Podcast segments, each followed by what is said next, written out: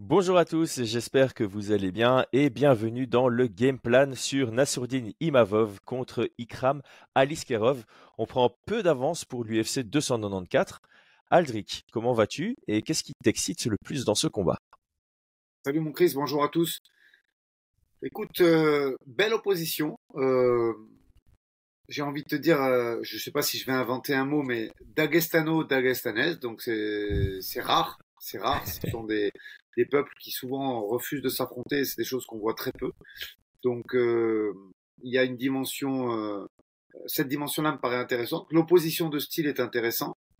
Euh, deux, et il y a quand même, euh, ils ont des adversaires en commun. Il y a une petite histoire derrière tout ça, et je trouve que Nassourdine fait beaucoup de progrès euh, sur ces 12 derniers mois. Donc, ouais, très très hypé par ce combat en ce qui me concerne.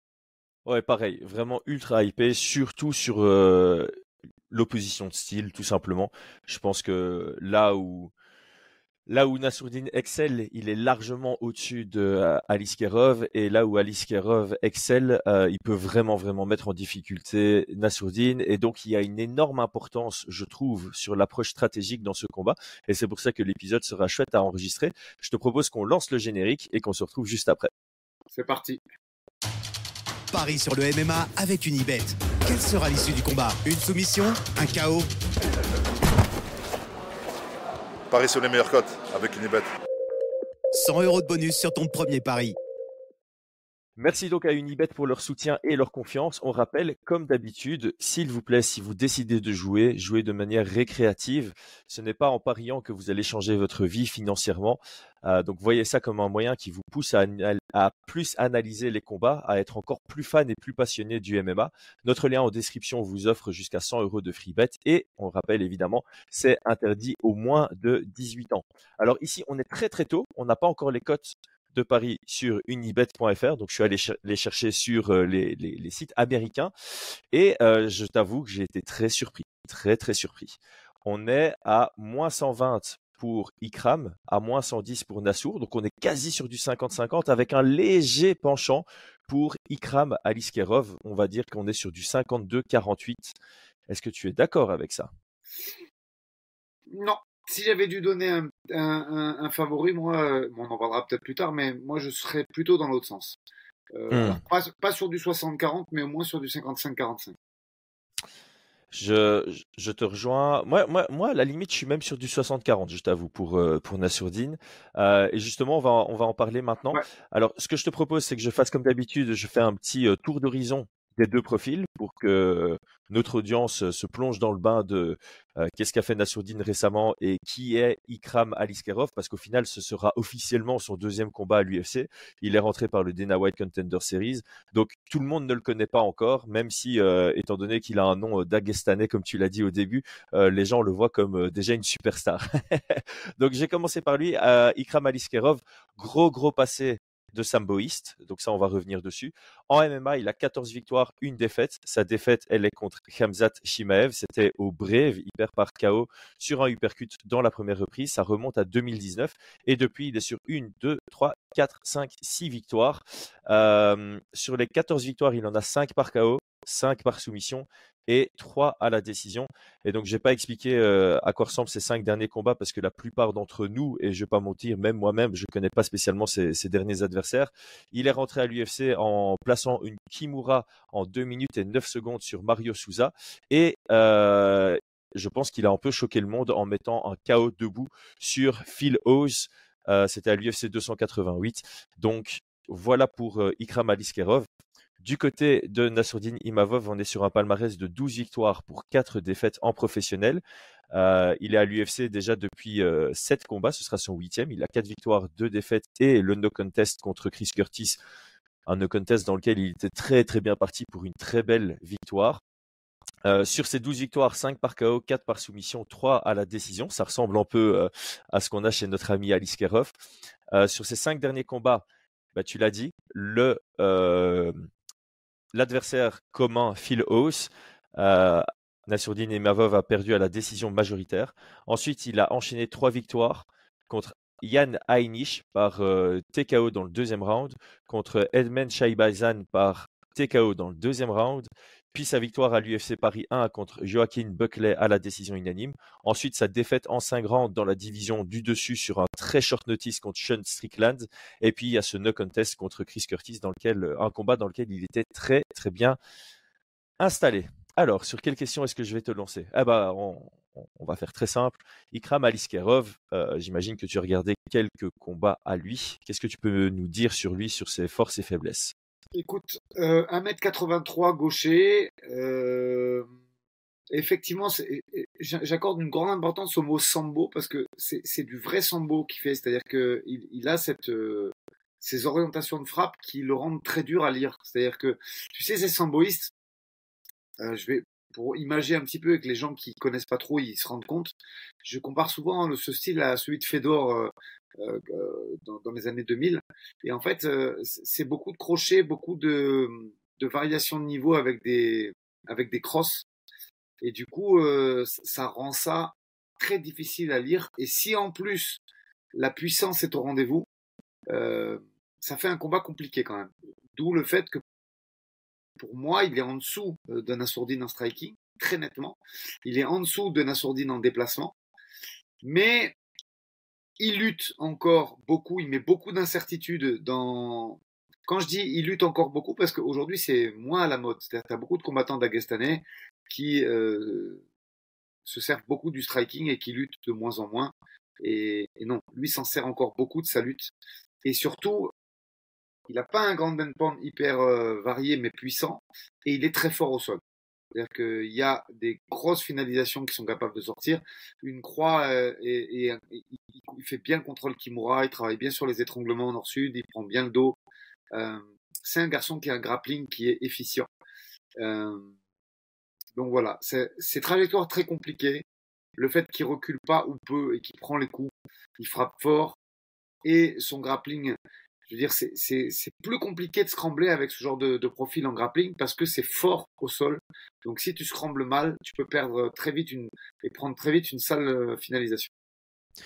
Moi, c'est le premier truc que j'avais noté sur lui en, grand et en gras, c'est euh, physique. C'est toujours difficile à dire, mais euh, je crois qu'avec lui, c'est assez clair. la force, la force qu'il a, elle, est, elle est visible. Le chaos qu'il met sur Phil Hose, bah, allez, c'est un simple jab cross. C'est pas qu'il surengage dedans.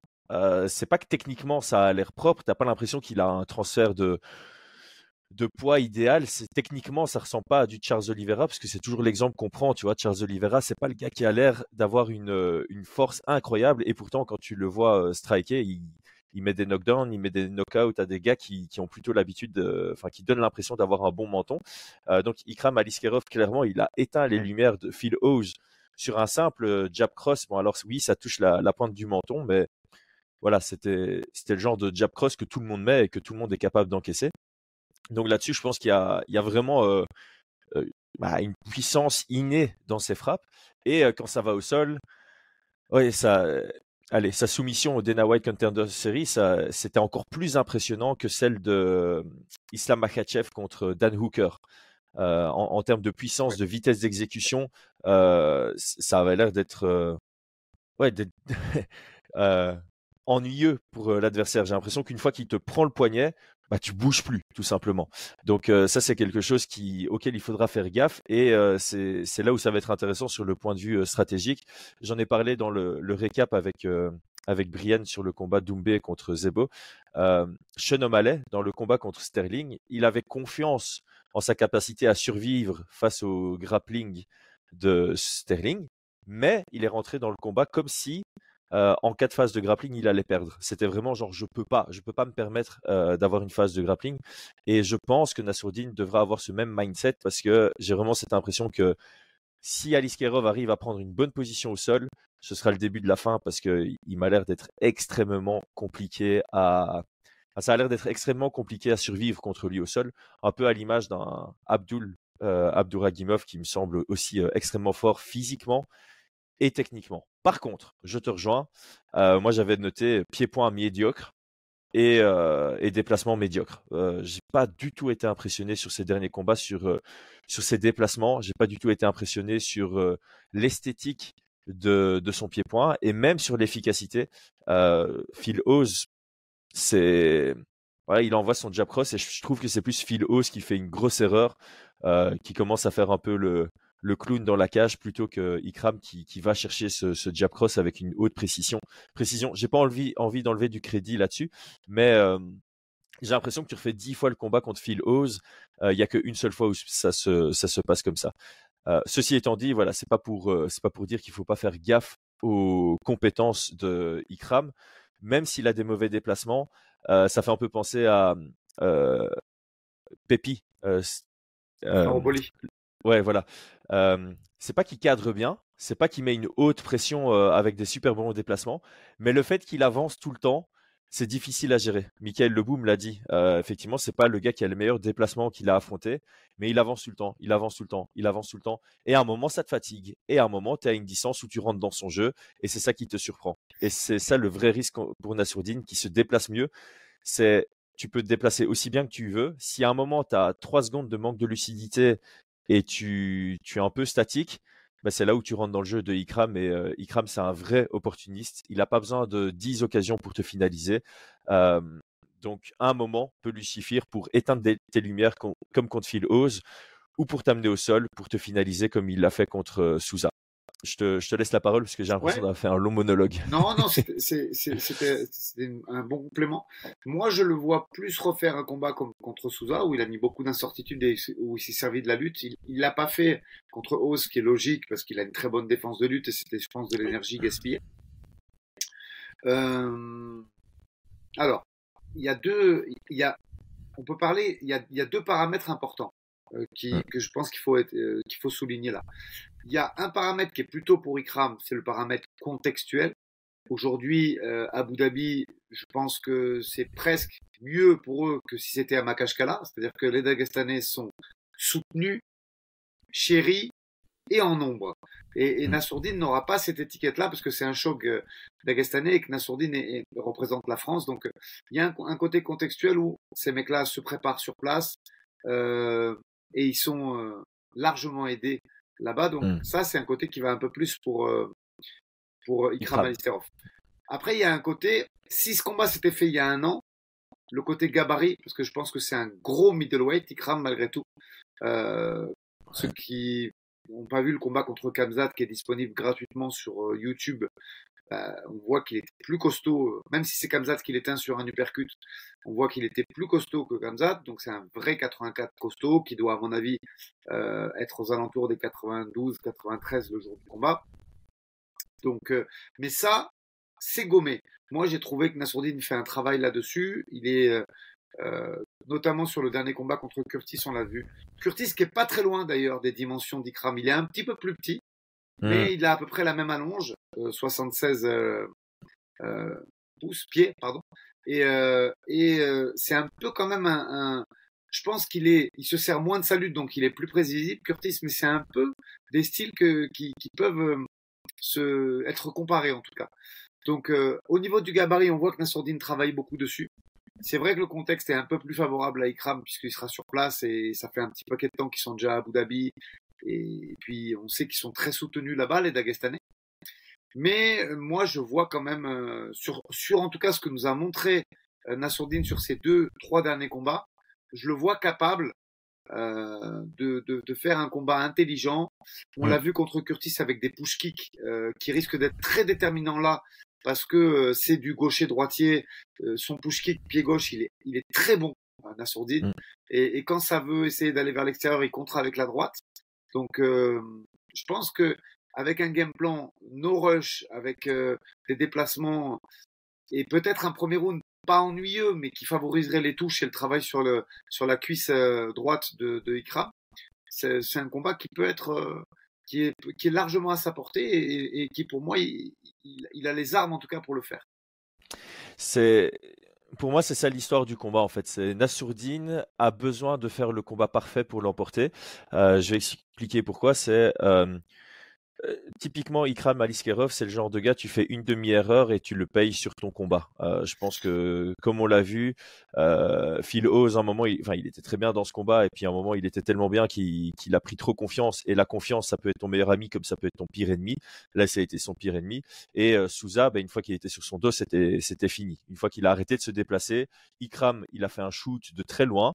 Et puis il a amené ça au sol avec euh, un petit chaining euh, à la cage et euh, c'était le début de la fin. Très très beau passage de garde et très belle finalisation avec la avec la Kimura. Il a d'ailleurs fait ça plusieurs fois au, au Brave aussi. Donc je te rejoins amplement. Je pense que Nassourdine Imavov, la clé du combat, ça va être le déplacement, la gestion de la distance et savoir attaquer à des moments opportuns. un peu comme il le faisait contre Chris Curtis. Après, je pense sincèrement que Chris Curtis c'est quelqu'un qui qui n'intellectualise pas le combat. Euh, et face auquel c'est, j'ai pas envie d'utiliser le mot facile, mais euh, voilà, euh, c'est possible c'est possible de vraiment tourner autour de lui et le prendre pour un punching ball, même s'il avance tout le temps. ici, la difficulté, c'est que tu vas avoir un gars qui va avancer tout le temps avec l'objectif de te lutter, pas l'objectif de te striker. donc le combat peut très bien ressembler à John Jones contre euh, Très important, très important, tu, tu l'as dit, aujourd'hui, c'est pas très compliqué de se retrouver avec ce genre de profil. Tu, un mec qui avance euh, et, qui lutte, il y en a, on peut en trouver. Euh, euh, là, le problème, il est, il est important parce que c'est un gaucher. C'est, c'est chiant.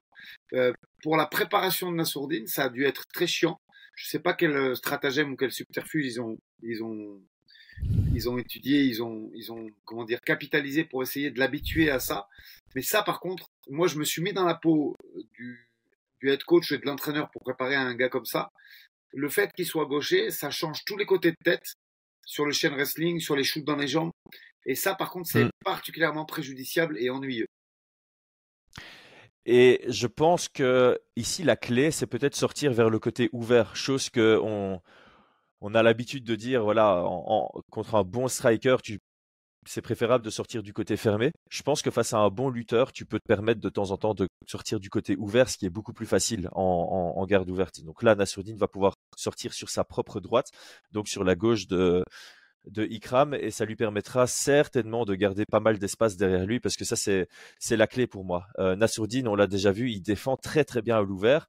Par contre, Phil Oz, justement, a pu euh, arriver à gagner le combat avec du contrôle à la cage. Et je pense que si on a Ikram qui shoot à l'ouvert, il aura peut-être plus de mal à amener euh, Nassourdine jusqu'à la cage. Nassourdine aura un système pour euh, pouvoir sortir de là avec un frame euh, anticipatif. Mais si, si Nassourdine se laisse trop facilement acculer à la cage et avoir que 30 cm derrière entre son pied arrière et la cage, c'est là où il laisse des grosses ouvertures pour, pour Ikram. Donc, euh, donc c'est ça qui est, qui intéressant. C'est euh, ce que je voulais dire, c'est qu'on pourrait avoir un combat qui ressemble à, à Jones contre Gann, avec un Ikram qui arrive à amener ça au sol, et dès que ça va au sol, il trouve son, son chemin vers le la finalisation, parce qu'on on en a déjà parlé. Nassourdine a un incroyable sol, surtout quand il est en top position. Mais là, Ikram, il m'a l'air d'être quand même un petit niveau au-dessus et pourrait euh, vraiment mettre une clim. Enfin, c'est chez lui, donc c'est pas mettre une clim, mais mettre une clim au, public français.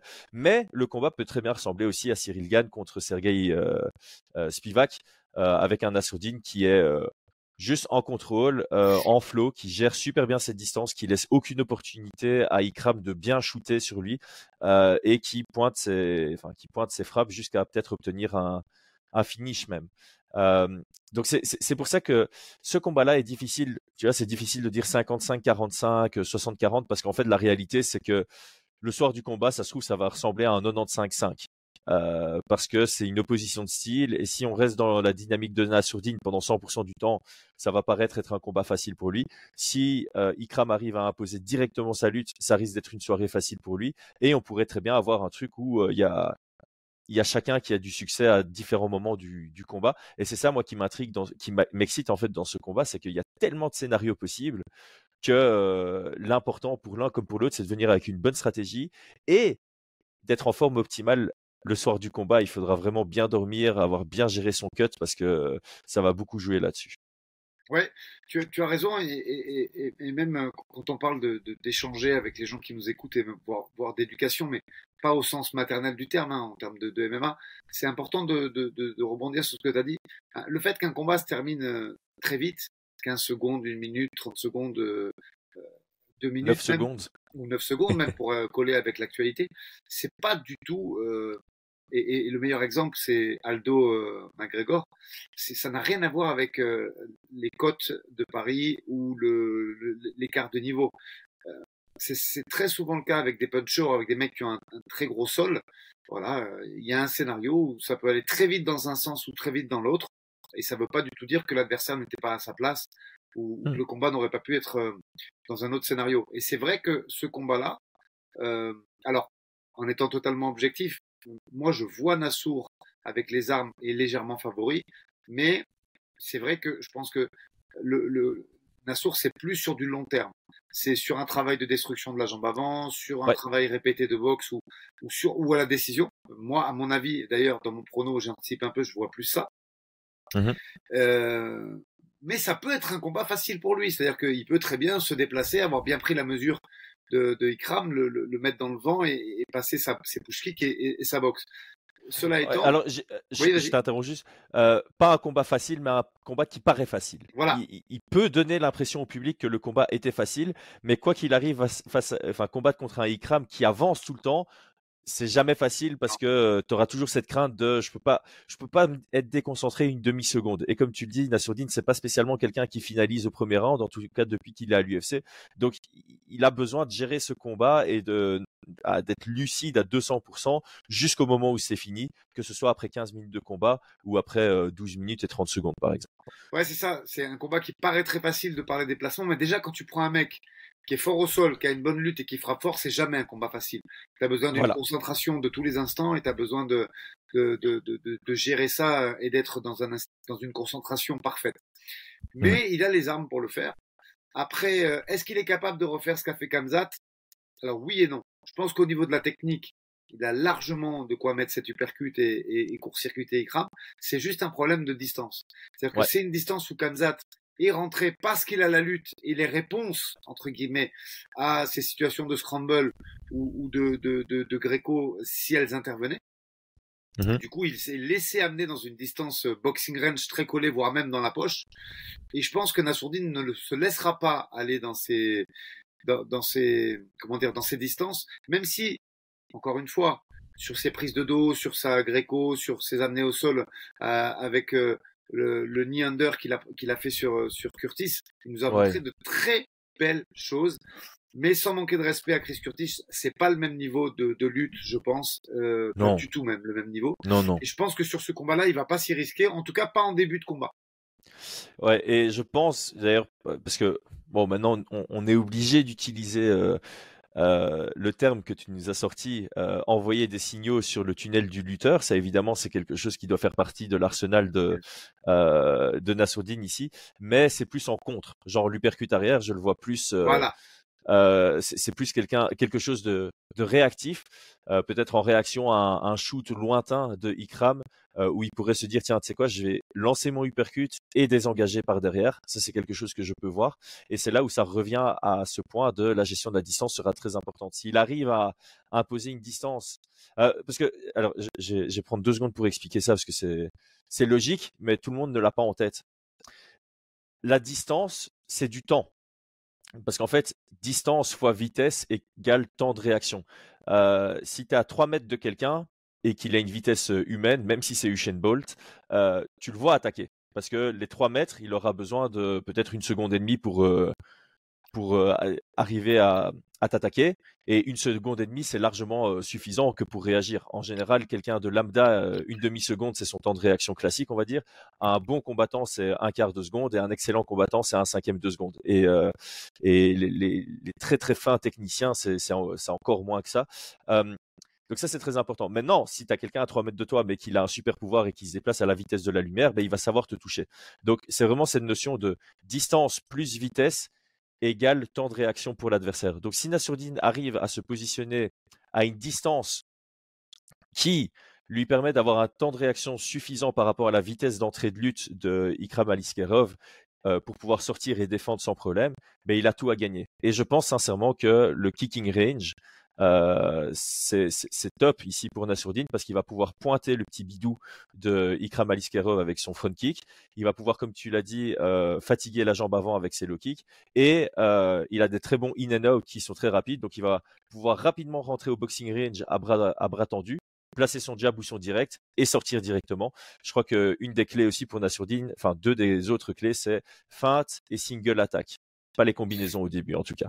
Ouais, je te rejoins, mais il a vraiment les armes pour le faire. Moi, j'ai vu un push kick, et tu sais que c'est des, des, des, combinaisons, enfin des coups plutôt qui me, sur lesquels je suis très sensible, puisque Manon euh, s'en sert aussi beaucoup, elle le fait très bien.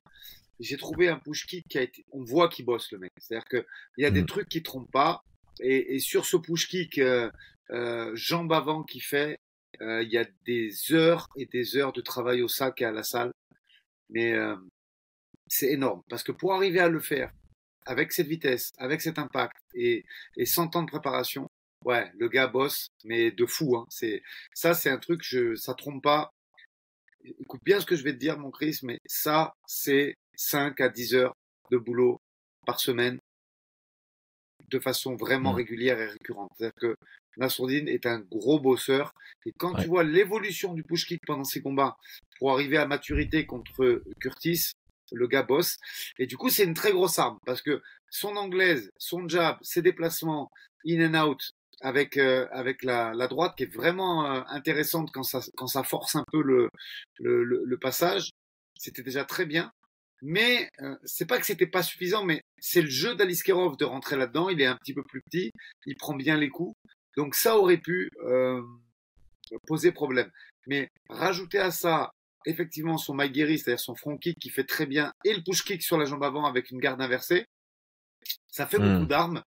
Ça fait beaucoup d'armes et je pense que euh, ça peut largement être suffisant pour annihiler euh, euh, le jeu d'Ikram. Après, ça reste une opposition de style, ça reste quelqu'un qui, a faim, ça se voit, puis il est plus vieux que, que Nassourdine, il sait que c'est... T'as vu, il y a, il y a une politique maintenant qui est faite par l'UFC qui, est quand même euh, très nette. Tu n'as plus le temps quand tu es Dagestanais. C'est-à-dire que mmh. euh, on te laisse pas prendre tes marques comme euh, Islam ou, Khabib ont pu faire petit à petit et, rentrer dans le game. C'est t'es bon, tu prends un mec fort. Ouais, c'est clair. Et d'ailleurs, c'était une de mes questions du, du, podcast, mais vu nos pronostats, euh, je pense pas qu'on puisse dire qu'il brûle les étapes. Euh, parce que ça évidemment euh, c'est assez particulier comme match-up. Hein. C'est son deuxième combat à l'UFC. Il va chercher quelqu'un du top 15 et de base il était prévu d'ailleurs contre Polo Costa. Euh, donc voilà, on, aurait pu dire qu'il brûle les étapes ou il crame les étapes, mais, là, mais, oh là là, Chris. mais là c'est pas le cas. je propose qu'on passe sur la partie game plan. J'ai l'impression qu'on l'a déjà plus ou moins établi pour Nassourdine. Donc je vais, je vais résumer et synthétiser tout ce qu'on a déjà dit. Puis tu me dis si tu as quelque chose à ajouter et puis on va se concentrer sur peut-être la, la, la stratégie que peut euh, mettre Ikram sur la table pour euh, favoriser ses chances de victoire.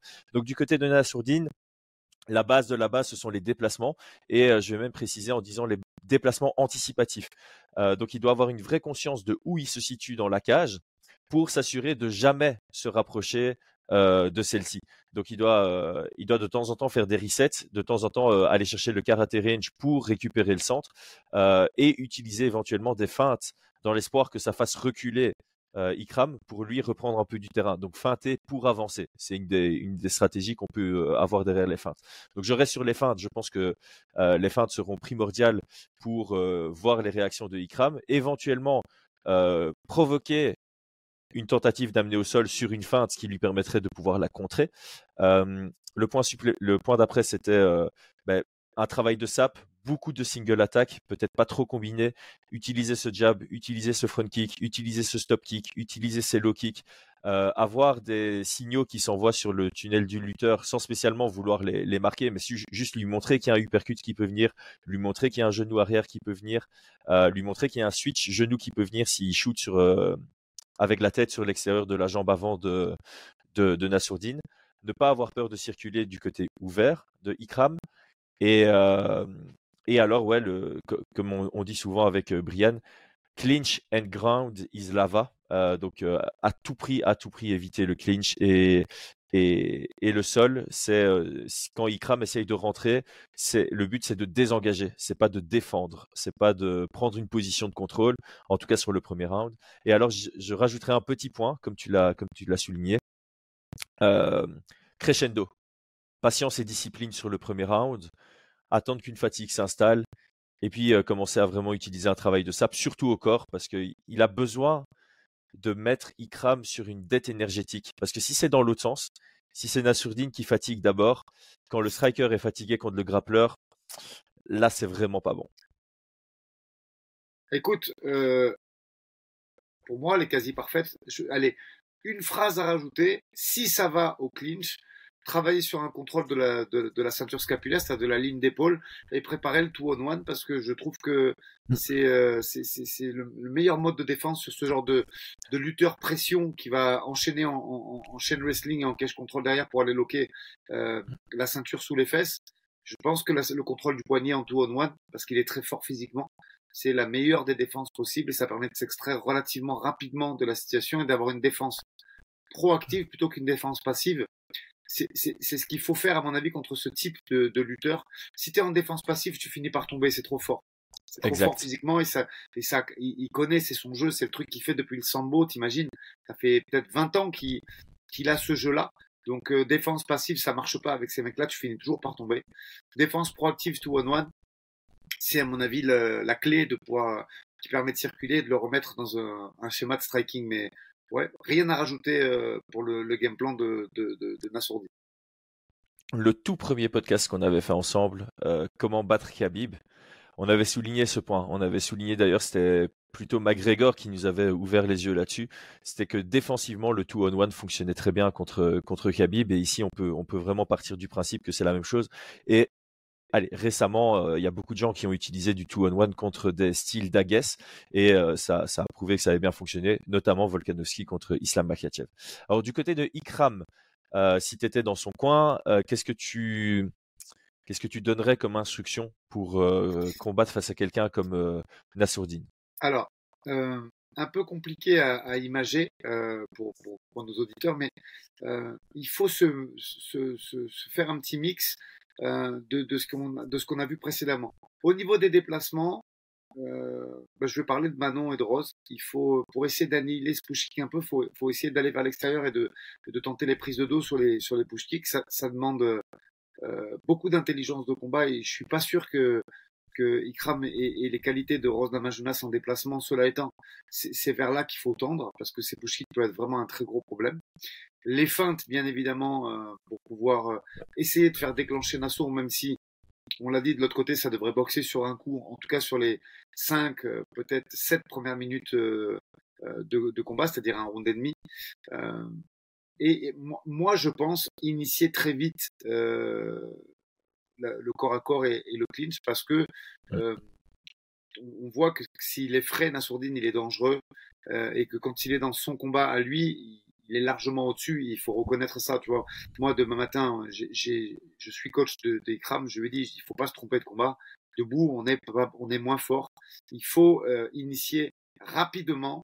Alors, bien sûr qu'il faut pas, euh, comment dire, aller euh, au feu trop vite, mais quand même, euh, mmh. Nassourdine, c'est pas un garçon qui a, beaucoup de ratio au niveau du chaos. Moi, je pense qu'il est largement capable de le faire, mais mais ça, c'est pas ce que je pense. C'est quand tu es entraîneur et, quand tu es dans, dans, dans, le coin de quelqu'un, c'est les faits et uniquement l'effet que tu dois prendre en compte et pas ton ressenti. À partir de là, on l'a rarement vu éteindre quelqu'un euh, sur, une, frappe. Donc, il faut s'empresser de, euh, quitte à protéger tempe et, menton euh, en montant bien les mains, il faut initier le corps à corps très rapidement. Quand je dis très rapidement, pour moi, c'est dans les deux, deux, premières minutes de combat. il faut boxer tout de suite avec des feintes de changement de niveau et des incertitudes, parce que pareil, trop, quand c'est trop fort en boxe, il faut euh, renforcer les informations et fatiguer euh, la ligne d'épaule. Donc, euh, mm. c'est, moi, je pense qu'il faut pas qu'il perde de temps là-dessus, parce que s'il veut avoir un travail significatif dans la fatigue musculaire, ben, il faut l'initier rapidement. C'est pas un 5 rounds, hein, c'est un 3 rounds. Donc, ça va vite. C'est celui qui gagne deux rounds qui gagne le combat. Donc, tu, y a aucun temps à perdre, parce que le, le chaos, il se cherche, il se, il se cherche pas, pardon, il se trouve. Donc, euh, il faut mm. pas dire je vais le mettre KO en avançant sur lui tu n'en sais rien, il se déplace bien. Donc moi, s'il était dans le coin d'Ikram, voilà, déplacement vers l'extérieur pour essayer d'annihiler ce, travail en front kick, main très haute pour euh, le travail d'anglaise, des feintes pour désobstruer le, tunnel de lutteur effectivement et pouvoir travailler sur des angles parce que s'il reste de face, on sait que Nassour sait bien faire. Et initier très rapidement le corps à corps type clinch de Greco ou catch control de façon à pouvoir user euh, Nassour et espérer en tout cas l'user en, parce que quand tu inities ce genre de corps à corps, il y a deux il y a, deux trucs. Il y a le truc que voient les téléspectateurs et les spectateurs en premier, c'est-à-dire qui tombe et qui, qui tombe pas. Ça, c'est mhm. le côté un peu candide de ce sport. C'est-à-dire que, ah ouais, mais il a bien défendu. Exemple, Connor, euh, Khabib. C'est-à-dire que sur le papier, les supporters de Connor et, et, et la grande majorité, ils ont dit waouh, il a battu, il a gagné le round euh, contre Khabib, il a défendu les amener au sol et il l'a touché plus. Ça, c'est le côté un petit peu euh, candide de la chose et le côté inexpérimenté. Ce qu'il fallait voir, c'est que oui, il a gagné le round, mais est-ce que la dépense énergétique, si on doit chiffrer la dépense énergétique de Khabib et celle de Connor, on aurait dit quoi? On aurait dit peut-être 5 sur 10 pour Khabib et 10 sur 10 pour Connor. Hmm. Donc, les, les faits sont que Connor a gagné le round, il a défendu la lutte de Khabib à merveille, il l'a touché, mais la dépense énergétique impliquée par rapport à leurs deux actions a laissé une très grosse dette d'oxygène pour Connor. Même chose là pour, euh, pour euh, Ikram euh, Nassour. Peut-être que Nassour va, peut ou va défendre les peut-être cinq premières amenées au sol, mais est-ce que la solution peut être là-dedans? Clairement oui. Est-ce que pour défendre ces cinq premières amenées au sol, il va laisser une dette énergétique et il va dépenser plus d'énergie qu'Ikram euh, n'en a initié pour amener ce, le combat ici Possible Possible mm. C'est. Euh, ouais. Je, je, regardais pendant que tu parlais les, le palmarès de Alice parce que je me souvenais plus trop de, euh, de ce qu'il est capable de faire quand les combats durent, parce que j'avais pour souvenir qu'il avait pas mal de finish assez rapides, mais c'est vrai qu'avant son combat au Dana White Contender Series, c'est une victoire à la décision. Et avant ça, c'était au deuxième round, au troisième round, au troisième round, au troisième round, ces dernières victoires. Donc il a pas mal de victoires au troisième round. Donc on doit partir du principe que euh, est capable de, garder sa dangerosité sur la sur la durée. Et donc ça peut être dans son intérêt effectivement de euh, comment j'ai exprimé ça? D'essayer de fatiguer euh, dans son jeu. Parce que c'est ce qu'on dit, quand tu as une opposition de style, bah, le lutteur, plus il reste debout, plus c'est lui qui fatigue, par défaut. Hein. Il y a des exceptions évidemment.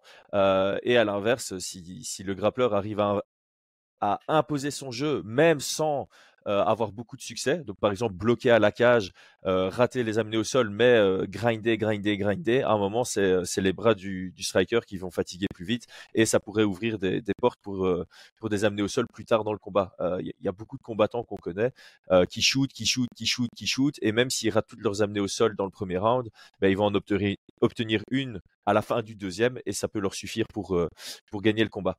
Donc maintenant, moi, le, je trouve que tu as fait un super résumé pour Ikram. Euh, je vais j'ai rien ajouté, j'ai juste l'exprimer d'une autre manière euh, parce que j'aime bien parler comme ça.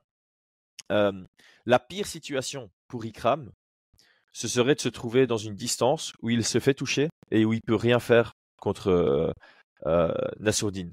Il y, a, une distance où Nassourdine est capable de le toucher sans que Ikram puisse le toucher. Et donc dans cette logique, tu dois te dire à la place de Ikram, c'est je vais me faire toucher quitte à me faire toucher, je préfère avoir une opportunité derrière.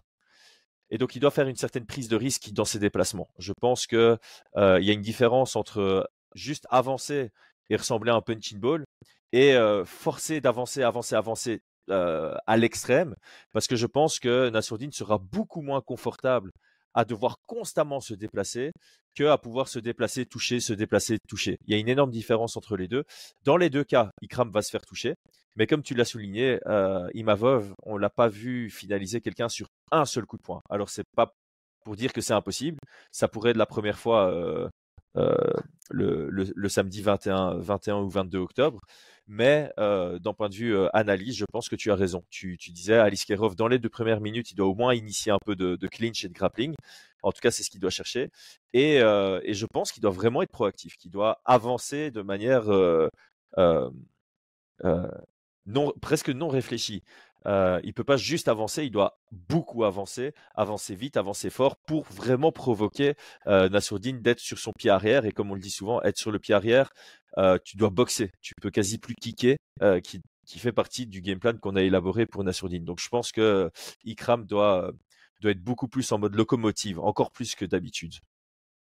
Ouais, tu, as bien résumé mes pensées qui peuvent paraître, à mon avis, des fois un peu parce que je m'imagine le combat en même temps, donc c'est peut-être pas, ça manque un peu de lisibilité, mais voilà, tu l'as, tu l'as bien résumé. En, tous les cas, il y, a, il y a 15 minutes qui doivent être féroces et, et intensives euh, pour Ikra.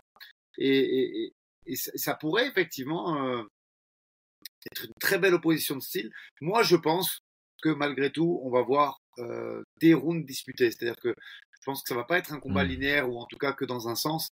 Ça risque d'être un combat très engagé et, je vois bien deux rounds à un, moi, ou ce genre de choses, tu vois, à la fin du combat. Ouais, c'est ben, voilà. Sur ce combat, il y a tellement de scénarios possibles que que voilà, on peut limite tout imaginer euh, sans, sans réellement se tromper avant. Euh, et c'est peut-être une bonne occasion pour moi de, de, faire ce truc de. Ça me fait rire les, les gens qui viennent commenter après un événement alors qu'ils n'ont rien dit avant pour dire ah vous êtes complètement trompé. Ouais, mais tu sais c'est un peu comme euh, mais tu euh, regardes deux potes qui jouent au pile ou face et puis tu te fous de la gueule de celui qui s'est trompé, tu vois. Alors que avant tu sais que c'est du 50-50, mais au moment où le pile ou face est fait, c'est plus du 50-50, c'est du 100-0 parce que tu as vu la situation et un scénario se, se produire. Donc ici on, on est totalement et c'est ça quand nous on analyse, on est totalement conscient que c'est du MMA et que tous les scénarios sont possibles et imaginables. On essaye de mettre en avant ceux qui sont les plus probables selon nous et selon les données qui qu'on a pu analyser avant euh, avant d'enregistrer le podcast. Mais euh, pourquoi on s'est complètement trempé, euh, planté? Je suis pas du tout d'accord. je veux dire, il y, a, y a beaucoup de pronos où on est tombé juste sur ce PFL. Oui. Et, si bah tu t'amuses en plus, moi, tu sais ce que j'ai fait pour par curiosité, je suis allé rechercher les cotes de Aldo McGregor euh, de l'époque et, ça collait à peu près pareil que que, que c'est-à-dire que il y avait personne qui pensait que ça allait durer 10 secondes et personne n'aurait parié là-dessus et, et, ce sont des choses qui peuvent arriver et je vais même reciter une phrase qu'on a dit ensemble, hein, c'est même pas moi qui m'attribue cette phrase. On a dit euh, le combat, il faut pas se tromper de combat. Je crois que c'est moi qui l'ai dit et vous, vous avez développé derrière avec Brian, euh, parce que ça peut sinon se finir vite. Bon ben voilà, euh, c'était un cas de figure qu'on avait euh, envisagé. Et, je veux dire, qui de sérieux ou de, de crédible aurait pu dire non, non, c'est 99 1 et ça va durer 10 secondes. Non, ça n'existe pas. Il y a, messieurs, restons sérieux. L'engouement qu'on peut avoir pour un fighter, il est compréhensible et bravo compréhensible, pardon, et, bravo, mais il faut rester sérieux. Ce ne sont pas des codes qui existent. Même en cas de déséquilibre absolu, euh, les codes maxi qu'on peut trouver, c'est du 7 contre 1. 7 contre 1 veut toujours dire 70-30. Donc restons sérieux, restons courtois. Merci pour vos messages euh, de, bienveillance, mais, mais arrêtons de critiquer euh, les événements 3-4 jours après en disant vous êtes bien planté, parce que moi je trouve objectivement qu'on s'est absolument pas planté. Ouais, et euh, ça me fait penser, euh, avait dit ça en off, mais euh, euh Roré Masvidal contre Ben Askren, tu vois. Euh, c'est clairement du 99-1 euh, le sort du combat, mais et je sais qu'on peut faire le monde avec le si, mais si ce genou passe pas, il y a une forte chance que euh, Roré Masvidal ait servi de serpillière à, à, à, Ben Askren. Et tout le monde qui avait analysé le, le, le, combat avant, personne n'avait vu ce genou sauter venir, à part Roré Masvidal et son, et son équipe. Et même lui-même, il s'était dit, il l'a dit dans une interview, il dit, euh, je l'envoie, je, je pense pas qu'il va passer, mais même s'il passe pas, ça envoie une indication, enfin, c'est un, un signal qu'il envoie dans le tunnel du lutteur et euh, ça aurait pu euh, rendre plus attentiste euh, Ben Askren pour la suite du combat. Donc c'était un move très intelligent. on va revenir ici pour donner nos pronostics finaux et, et, nos préférences. Je pense que la préférence, elle est assez claire. On est tous les deux pour une victoire de Nassourdine. Bien sûr. je pense que tu as donné ton prono. tu vois Nassourdine 29-28 à la décision. C'est bien ça? Exactement. exactement ça. Moi, je vais. Euh, franchement, c'est c'est trop complexe d'être noir ou blanc dans ce combat. Tu peux. Je peux autant voir Nassourdine finaliser euh, Ikram que gagner à la décision. Je peux voir Ikram gagner à la décision comme je peux le voir soumettre euh, Nassourdine dans le premier round. Euh, ici, donc, il faut se diriger vers le scénario le plus probable, selon moi. Et selon moi, bah, je vais te rejoindre. Je vais voir Nassourdine sur euh, sur une décision. Et là, j'avoue que j'ai tu vois, de temps en temps, j'ai une préférence euh, en disant ouais, j'aimerais bien voir Nassourdine dans la difficulté, se relever en dessous de euh, Alice Kerov. Non, ici, j'ai vraiment envie de le voir faire une masterclass. Ma préférence, c'est de voir un Nassourdine euh, qui gère cette distance, qui, qui pointe, un peu comme il a fait contre Curtis en fait. un combat comme contre Curtis, sauf que ça va à un terme qui ne se termine pas sur un, no contest. Ce serait ça ma, ma préférence. Ouais, attention au choc de tête. Hein. On sait que gaucher-droitier, c'est souvent le cas on a bien vu ce qui s'est passé avec Manon et, Rose aussi. Donc j'espère pour lui qu'on ne se dirige pas vers un scénario encore masterclass de Nassour, parce que franchement, Curtis, c'était un, c'était pas une masterclass, mais c'était un très très bon combat qui dominait de façon évidente, sans aucune difficulté. C'est vraiment dommage que ce soit pas un verre pour lui. J'espère pour lui que, que ce combat-là va, avec les chocs de tête, va pas influer bêtement par rapport à un coup du sort. Mais euh, moi, je trouve qu'il est sur une bonne dynamique et effectivement, je, je vois 55-45 euh, pour une victoire à la décision où il gagne deux rounds euh, à 1 et, où effectivement, alors pourquoi je dis de Rondin Parce que bon, euh, c'est pas c'est pas un, peintre en face. Hein, il a des qualités, mais euh, Nassourdine a toutes les qualités pour le contrer, pour pouvoir sortir victorieux de, de, cet affrontement. Parfait, on a fait le tour. Aldric, un tout grand merci. Chris, bien joué. Tu as de nouveau oublié à tout le monde de. J'ai de nouveau oublié de dire à tout le monde de liker la vidéo et de s'abonner, de commenter. Euh, tant pis, je le fais maintenant en fin de vidéo. Merci à Unibet, merci à toi Aldric. Likez la vidéo et, on lit tous les commentaires avec Chris, on en reparlera. Si le petit côté euh, réaction euh, vous a plu, même si c'est très chiant pour moi parce que ça me demande de de, de, de, pas regarder le combat de façon habituel, euh, ben, si ça vous a plu, on refera des vidéos comme ça. Il suffit juste de le dire en commentaire et, on les refera avec grand plaisir. Yes, nickel. À bientôt.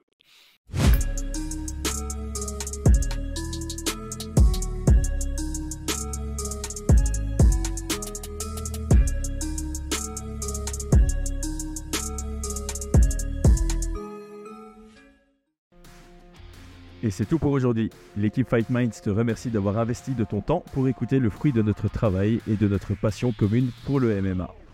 Nous t'invitons à t'abonner à notre podcast et à nous mettre un petit 5 étoiles si notre travail te plaît, ça nous donnera toujours de la force.